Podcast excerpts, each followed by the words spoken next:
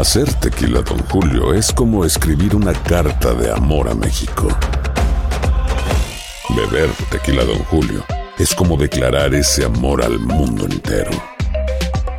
Don Julio es el tequila de lujo original, hecho con la misma pasión que recorre las raíces de nuestro país. Porque si no es por amor, ¿para qué? Consume responsablemente. Don Julio Tequila, 40% alcohol por volumen, 2020. Importado por Diageo Americas, New York, New York. Hay gente a la que le encanta el McCrispy. Y hay gente que nunca ha probado el McCrispy. Pero todavía no conocemos a nadie que lo haya probado y no le guste. Para, pa, pa, pa. Hola, soy Jorge Ramos y a continuación escucharás el podcast del Noticiero Univisión. Bienvenidos, soy Ilia Calderón y estas son las historias más importantes del día. Viernes 29 de octubre y estas son las principales noticias. Por lo menos cuatro migrantes murieron y varios resultaron heridos al accidentarse una camioneta en una carretera estatal de Texas. En Houston, decenas de personas están trasnochando frente al centro de inmigración debido a la lentitud en los trámites de sus solicitudes de asilo. Sin esa firma estoy prácticamente expu expuesta a que me puedan deportar. El alguacil de Albany dice que obtuvo las evidencias necesarias para acusar al exgobernador de Nueva York, Andrew Cuomo, de un delito sexual. La acusación conlleva una pena de un año de prisión. Y el presidente Joe Biden y el Papa Francisco conversaron en el Vaticano durante 90 minutos. Biden asegura que el Papa le llamó un buen católico y le dijo que debe seguir comulgando. Este es Noticiero Univisión con Jorge Ramos e Ilia Calderón. Hola, muy buenas noches. Vamos a comenzar con un nuevo accidente en el que por lo menos Patricia, cuatro inmigrantes murieron y varios resultaron heridos. Efectivamente, Jorge, sucedió en la carretera estatal 54 cerca de Van Horn, en Texas, cuando se volcó una camioneta en la que iban 15 migrantes. Efectivamente, vamos a pasar en directo con María Eugenia Payán para que nos diga qué revela la investigación. María Eugenia, te escuchamos. Muchas gracias y muy buenas tardes. Me encuentro justamente frente al hospital donde se encuentran cinco de los migrantes guatemaltecos que resultaron seriamente lesionados. Nos dice el hospital que su condición es reservada, están graves y este accidente ocurrió alrededor de las 5 y 30 de la mañana. Fueron los mismos migrantes quienes hicieron el llamado al servicio de emergencias 911 reportando que el conductor los había dejado abandonados. Cuando llegaron las autoridades a la escena conversamos con el alguacil del condado Culberson, Oscar Carrillo, y nos dio toda la información. Nos dijo que los, eh, el vehículo se había volcado varias veces y que varios de los migrantes habían salido disparados. Cuatro murieron en la escena y cinco fueron transportados acá. Nos dice el alguacil que sufrieron lesiones muy graves en la cabeza, en la espalda y fracturas eh, por todos lados, principalmente en las piernas. Allá en Van Horn se quedaron unos seis migrantes atendiéndolos. Ya uno eh, fue dado de alta y conversó con el consulado. También hablamos con el consulado. Nos dice que están prestando toda la atención posible pero nos dice el alguacil que ahora lo más difícil será identificar estos cadáveres porque ninguno tenía identificación y aunque todos son de Guatemala, ninguno se conocía. Nos dicen que las edades de estos hombres son entre los 20 y los 50 años. Así que la investigación está en curso. El, el Consulado de Guatemala nos dice que va a estar colaborando con las autoridades para el proceso de identificación. Regreso contigo, Jorge. María muchas gracias. Y también en Texas, los agentes fronterizos hallaron a 75 inmigrantes encerrados en un camión refrigerado algunos temblando de frío. Los agentes los encontraron durante una inspección en un puesto de control en Edinburgh y dice que la temperatura se había colocado a 58 grados Fahrenheit. La mayoría de los inmigrantes son centroamericanos, algunos mexicanos. Por otra parte, hay tantos migrantes solicitando asilo que algunos centros migratorios no dan abasto para atenderlos. Este parece ser el caso del centro migratorio en Houston. Hay decenas de personas acampando en las afueras, esperando a veces dentro de vehículos a que les den su cita con funcionarios de inmigración. Lidia Cavazo nos muestra las dificultades que enfrentan estos migrantes. A las 8 de la noche del jueves llegaron las primeras familias migrantes al centro de migración en Houston, listos con cobijas y sillas. Tener que quedarme toda la noche para poder ver si consigo entrar adentro. La necesidad lo obliga a uno a tener que hacer esto. Migrantes que llegan a su cita para cumplir con el proceso migratorio reportan que por semanas consecutivas solo habían permitido entrada a las primeras 50 personas, sin tener en cuenta sus citas ya pautadas. Esto hace que opten por dormir afuera para poder alcanzar un lugar y cumplir con los requerimientos federales. Entonces hay que venirse bien a quedarse a dormir acá o, o a la una, dos de la mañana. En esta banqueta pues habían niños durmiendo pienso que no van a ser los primeros ni los últimos. Entre ellos se han organizado para crear una lista y poder mantener un orden, pero para las 6 de la mañana había más de 100 personas y muchos peleando por un lugar a solo minutos de que dieran las 8. ¿Crees que estamos nosotros? Buscamos respuestas acerca de la situación con un abogado de inmigración quien nos explica la situación se debe a una falta de personal a causa de la pandemia como también se ve en otras oficinas a nivel nacional. El abogado agrega que se debe hacer el intento por cumplir con la cita, pero hasta ahora no se han presentado represalias legales debido a la situación. Contactamos a la oficina de la congresista del distrito correspondiente Sheila Jackson Lee, quien confirma a Univision que estará trabajando con la oficina de inmigración en Houston para asegurar cambios y facilitar el proceso para quienes están presentando sus citas. Esta mañana frente a nuestras cámaras, los empleados de la oficina de ICE le permitieron la entrada a las más de 100 personas que estuvieron presentes, pero es un hecho que no se había registrado en las últimas semanas, de acuerdo a los migrantes que han estado viniendo y de acuerdo a los activistas que han estado abogando por cambios en este proceso. Para Noticias Univisión, Nidia Cavazos. Gracias, Nidia, por tu informe. Y hasta este momento el Departamento de Seguridad Nacional no ha respondido a nuestra solicitud de una declaración sobre estos retrasos y largo tiempo de espera. Jorge. Patricia, bueno, seguimos con las noticias de inmigración porque la caravana de inmigrantes en México dio hoy un nuevo giro cuando autoridades mexicanas ofrecieron darles tarjetas de visitantes por razones humanitarias. Esto es distinto al trato de otras caravanas. Esta caravana ha alcanzado unos 5.000 inmigrantes, la mayoría centroamericanos y haitianos. Iván Macías marcha con ellos y nos habla de las reacciones de esta oferta mexicana. Seamos, Señor, ayudados para regularizar, Señor, nuestra condición migratoria. Acá la oración de todos los días para iniciar la caravana migrante trajo consigo el anuncio esperanzador de la oferta del gobierno de México para regularizar la situación migratoria de los casi 5 mil inmigrantes que la integran. los autobuses se nos van a dar para seguir avanzando, ya no poner en riesgo a las mujeres y los niños. De acuerdo con las pláticas que sostienen con autoridades federales, se regularizaría a todos los integrantes de esta caravana, hayan iniciado un trámite o no. Además les dijeron que hay ofertas de trabajo en los seis estados a los que los proponen enviar a albergues seguros y de puertas abiertas, lo que es un cambio importante en la política migratoria que mantuvieron autoridades mexicanas por meses. La realidad superó a la necedad del gobierno federal. Saúl es un inmigrante salvadoreño quien se desmayó por debilidad y mala alimentación. Lo subieron a la patrulla que lo llevaría al hospital, pero minutos antes nos dijo que por miedo a que algo pase con sus hijos, casi no duerme y no tiene más dinero para seguir.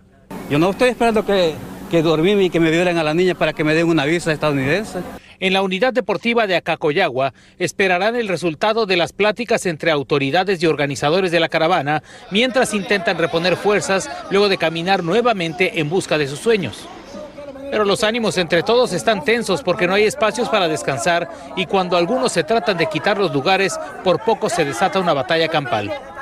A pesar de que las autoridades mexicanas enfatizaron que no separarán a las familias, muchos de los integrantes de la caravana migrante no están tan seguros en aceptar la oferta del gobierno y podrían reanudar su caminata. En Chiapas, Iván Macías, Univisión. Qué duro, ¿no? Y a propósito de los migrantes en México, el gobierno del presidente Biden dijo que realiza un segundo intento para ponerle fin a Quédate en México. Este programa se creó durante el gobierno de Donald Trump y obliga a los migrantes a permanecer allí en México mientras solicitan asilo en Estados Unidos. El secretario de Seguridad Nacional, Alejandro Mayorkas, dice que el programa probablemente contribuyó a reducir los cruces ilegales en 2019, pero con costos humanos sustanciales e injustificados para los solicitantes de asilo. Bueno, un alguacil de Nueva York defendió hoy su decisión de presentar una denuncia penal por delito sexual en contra del exgobernador Andrew Cuomo sin consultar a los fiscales ni informar a la acusadora. Dijo que hay abrumadora evidencia que sustentaría la acusación de que Cuomo tocó a una ex empleada en contra de su voluntad. Fabiola Galindo tiene más de este caso. El alguacil de Albany, Craig Apple, le aseguró tener evidencia contundente contra el exgobernador de Nueva York, Andrew Cuomo, al que denunció penalmente por acoso sexual. Revisamos cientos de documentos. La víctima y testigos han cooperado con nosotros a diario, señaló. Los cargos criminales filtrados señalan que Cuomo manoseó a una mujer a la fuerza y aunque no menciona el nombre de la víctima, en agosto Brittany Comiso, ex asistente ejecutiva, presentó la primera denuncia criminal contra el desprestigiado exgobernador. Él me tocó los senos debajo de la blusa, asegura que ocurrió en la mansión del gobernador en diciembre de 2020. También hay otra evidencia que va a co- corroborar su presencia en la casa del gobernador el día del, del incidente y otras pruebas para probar el caso en contra del exgobernador. Let me be clear. That never happened. Aunque el político demócrata ha negado en múltiples ocasiones haber tocado a las 11 mujeres que lo acusan, la condena por este caso sería de hasta un año en prisión. El exgobernador va a tener dos opciones. Alcanzar un acuerdo con el fiscal para admitir su culpabilidad o defenderse, eh, decir que es inocente y tener un juicio eh, con eh, seis ciudadanos del estado de Nueva York. Hay múltiples investigaciones en contra del exgobernador, pero esta es la única con cargos criminales por la que tendrá que presentarse ante la Corte el 17 de noviembre. En Nueva York, Fabiola Galindo, Univisión. Y sobre la pandemia, la Administración Federal de Alimentos y Medicinas dio formalmente su autorización de emergencia para administrarles la vacuna de Pfizer contra el COVID a niños de 5 a 11 años de edad. Ahora solo falta la luz verde de los Centros para el Control de Enfermedades que el martes va a considerar esa solicitud. 28 millones de niños serían elegibles para vacunarse. Bueno, el presidente Joe Biden y el Papa Francisco se sentaron cara a cara en el Vaticano en una plática que duró hora y media. Trataron sobre el cambio climático, sobre la pobreza y el coronavirus, entre otros varios temas de actualidad. Y en el trasfondo del encuentro estaba el derecho de algunos obispos estadounidenses de negarle al presidente el derecho a comulgar. Pablo Monsalvo nos informa desde Ciudad del Vaticano. Llamó la atención la sonrisa del Papa Francisco, quien normalmente cuando encuentra a líderes mundiales se muestra serio, con el gesto adusto. Pero con Biden aparentemente hay una conexión especial. Fue el primer cara a cara entre ambos desde que el demócrata asumió la presidencia. Los temas tratados durante el encuentro que tuvo tanto de personal como de político fueron muchos. Cómo ayudar a combatir la pobreza en el mundo, la preocupación por el cambio climático y la necesidad de distribuir las vacunas contra el COVID entre los países en vías de desarrollo para acabar con la pandemia. Tal fue la sintonía entre ambos que la reunión se extendió por una hora y media. Uno de los temas que no se trató en el encuentro fue el aborto. Muchos analistas lo entienden como un intento del gobierno de Estados Unidos de evitar cuestiones en las que hay posiciones distintas con la Santa Sede. Hablaron de muchísimos temas sobre los que sí coinciden, migración, refugiados, coronavirus. No hablaron del tema del aborto, del aborto justamente porque querían concentrarse en aquello en lo que tienen en común. Más tarde, Biden destacó que cuenta con el apoyo del pontífice en lo que muchos consideran su lucha abierta con los obispos de Estados Unidos por su clara posición a favor del aborto legal y la propuesta de los representantes de la Iglesia estadounidense de no permitir la comunión a los políticos que apoyen leyes que permitan la interrupción de embarazos.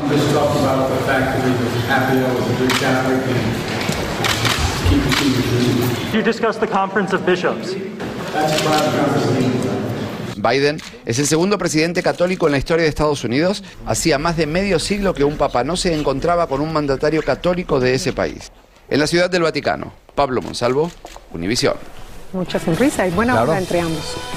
El gobierno ha tomado una medida radical para aliviar la escasez que usted puede estar viendo en comercios y tiendas. En breve les contamos de qué se trata. Además veremos qué hicieron en la ciudad de Rhode Island para recuperarse del devastador impacto de la pandemia. Y las autoridades federales demandan a una empresa por afirmar que su rociador nasal previene el coronavirus. Ya regresamos. Si no sabes que el Spicy McCrispy tiene Spicy Pepper Sauce en el pan de arriba y en el pan de abajo, ¿qué sabes tú de la vida? Para, pa, pa, pa. Cassandra Sánchez Navarro junto a Catherine Siachoque y Verónica Bravo en la nueva serie de comedia original de VIX, Consuelo, disponible en la app de VIX ya. Estás escuchando el podcast del noticiero Univisión. Miren lo que está pasando en los puertos de Los Ángeles y Long Beach, por donde entra un alto porcentaje de las mercancías al país. Han tomado otra medida, quizás radical, para acelerar la descarga y distribución de los contenedores. Comenzarán a imponerle multas a las compañías que no cumplan con los plazos para recoger los productos. Juan Carlos González está en vivo en el puerto de Long Beach. Juan Carlos, con, esto, ¿tú crees que el gobierno va a poder frenar esta escasez de en los mercados y en las tiendas? Está por todos lados la falta. Así es, Jorge. Muy buenas tardes. Hemos hablado con algunos conductores y ellos están muy pesimistas. Dicen que esto no va a servir de nada, al menos por ahora. Déjame mostrarte, mira, esos barcos que se ven por allá son los que han estado aquí varados durante días o hasta semanas.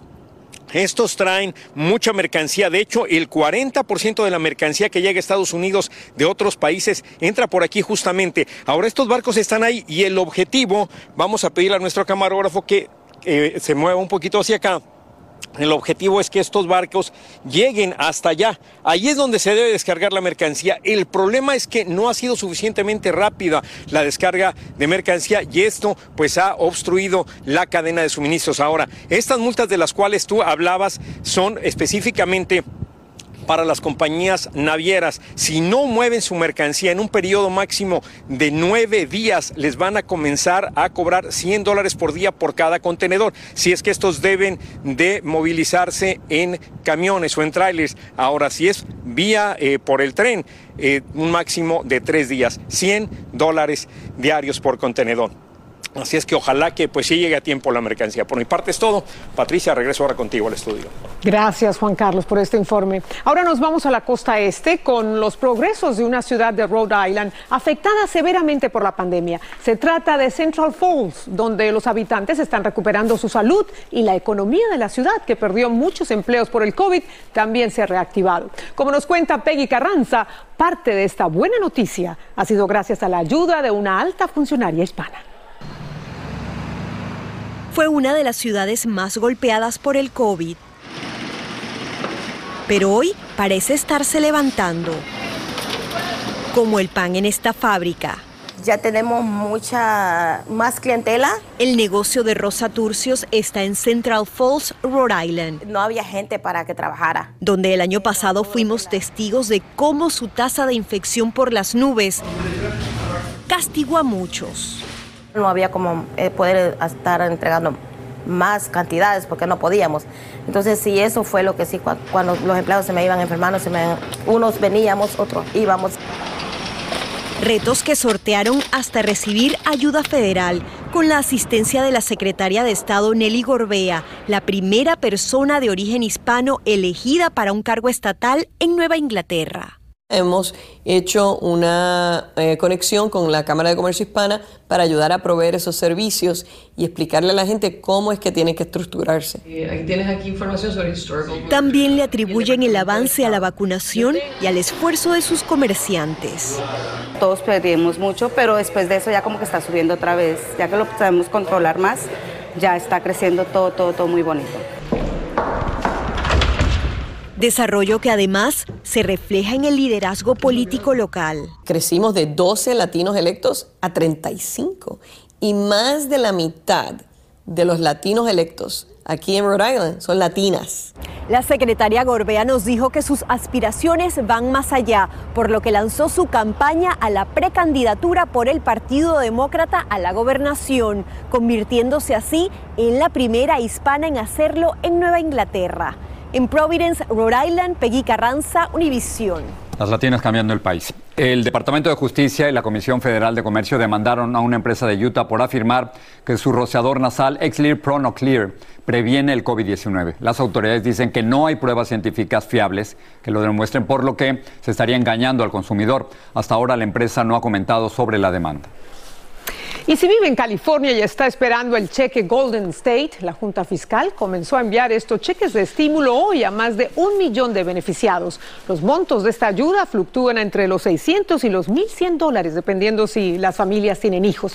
Y ojo, no permita que a sus hijos los engañen. Las autoridades en varios estados emitieron una alerta a los consumidores sobre la venta ilegal de dulces y snacks de cannabis. Están empacados de forma que parezcan caramelos y golosinas de marcas populares entre niños y adolescentes. Así que hay que tener mucho cuidado, especialmente en este fin de semana de Halloween. Esta noche en la edición nocturna. Patricia, gracias. Bueno, las encuestas sugieren que el presidente de México, Andrés Manuel López Obrador, es muy popular, pero tiene sus críticos. Uno de ellos es el novelista y periodista Francisco Martín Moreno, autor del libro México Roto. Hoy le pregunté qué le diría al presidente López Obrador si lo tuviera de frente.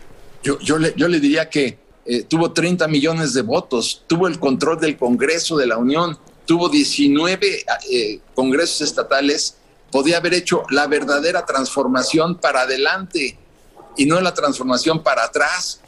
Eso es lo que yo le diría.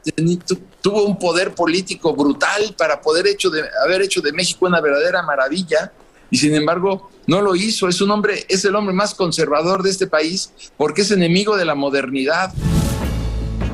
En Al Punto, el congresista Adriano Espaillat nos dice cómo el presidente Biden podría ayudar a millones de indocumentados con una acción ejecutiva si todo falla. Este domingo, en Al Punto. Son tres congresistas hispanos, serios pero muy divertidos. En breve les contamos quiénes son los llamados tres amigos. Aloha mamá, ¿dónde andas? Seguro de compras. Tengo mucho que contarte. Hawái es increíble. He estado de un lado a otro con mi unidad. Todos son súper talentosos. Ya reparamos otro helicóptero Blackhawk y oficialmente formamos nuestro equipo de fútbol. Para la próxima te cuento cómo voy con el surf y me cuentas qué te pareció el podcast que te compartí, ¿ok? Te quiero mucho. Be All You Can Be, visitando goarmy.com diagonal español. Si no sabes que el Spicy McCrispy tiene Spicy Pepper Sauce en el pan de arriba y en el pan de abajo, ¿qué sabes tú de la vida? Para, pa, pa, pa. Cassandra Sánchez Navarro junto a Catherine Siachoque y Verónica Bravo en la nueva serie de comedia original de VIX, Consuelo, disponible en la app de VIX ya. Sigue este podcast en las redes sociales de Univision Noticias y déjanos tus comentarios. Vienen de distintos países, todos con el mismo destino, Estados Unidos. Para lograrlo deben hacer largos recorridos y arriesgarlo todo, hasta la vida. Juan Carlos Aguiar nos presenta un adelanto.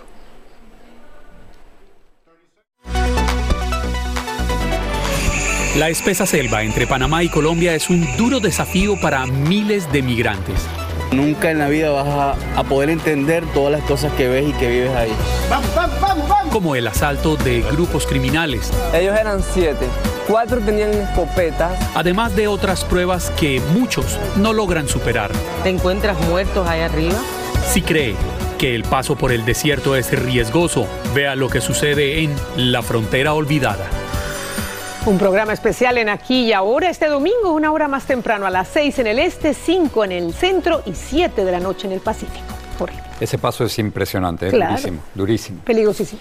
Vamos a cambiar de tema porque en Washington hay tres congresistas, Patricia, hispanos que han forjado una amistad que va mucho más allá de sus coincidencias partidarias. Desde luego. Curiosamente, este vínculo amistoso de los tres demócratas se afianzó durante la pandemia, después de que dos de ellos se contagiaron de COVID. Claudio Uceda conversó con ellos y, por supuesto, les llaman los tres amigos.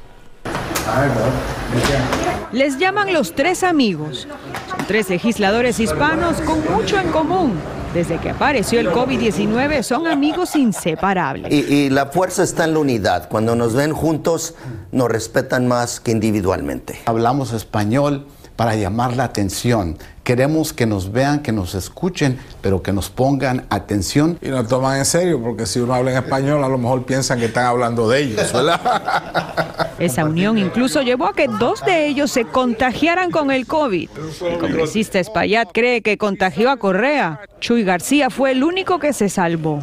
Nosotros estábamos eh, conversando los tres del incidente que le ocurrió a, a Luke Correa en el aeropuerto y estábamos hablando de cerca Y naturalmente como a los dos días eh, yo salí positivo eh, del COVID y él como a los cuatro días. Pero a pesar de ese susto, las risas no... Es el más chistoso. Pues ahí vamos todos. Yo creo que Lu. ¿Qué pasó? Yo soy calladito. El congresista de California trae a este grupo su experiencia. Es conocido por sus reiterados dichos. Como dice el dicho, todos les dices que sí, pero no les dices cuándo. Cuando se trata de bailar, el congresista de Nueva York puede dar clases. Resaltan que con su carisma logra alianzas, otro importante ingrediente para esta unión. Señor Espaillat es un dreamer, ¿verdad? Es el primer dreamer. Una persona que llegó sin No documentos. lo decían Dreamers en ese tiempo. Lo que trae Chuy García a la mesa es la honestidad. Una persona que cuando te da la palabra, ah, te la cumple. Chuy también trae Naturalmente el bigote. La primera acción de los tres amigos es negarse a votar a favor del plan económico del presidente si este no incluye beneficios para inmigrantes indocumentados. En el Capitolio, Claudio Seda, Univision. Qué rico se ríen, ¿no? Sabes que son amigos por la manera en que se ríen juntos. Se ¿no? la pasan muy bien. Vamos a ver si logran invitar a algún republicano Eso al grupo. cuando- eh, bueno, esos serían los cuatro amigos. Exacto. Inviten a dos más, a cinco amigos. Listo, gracias. Buen.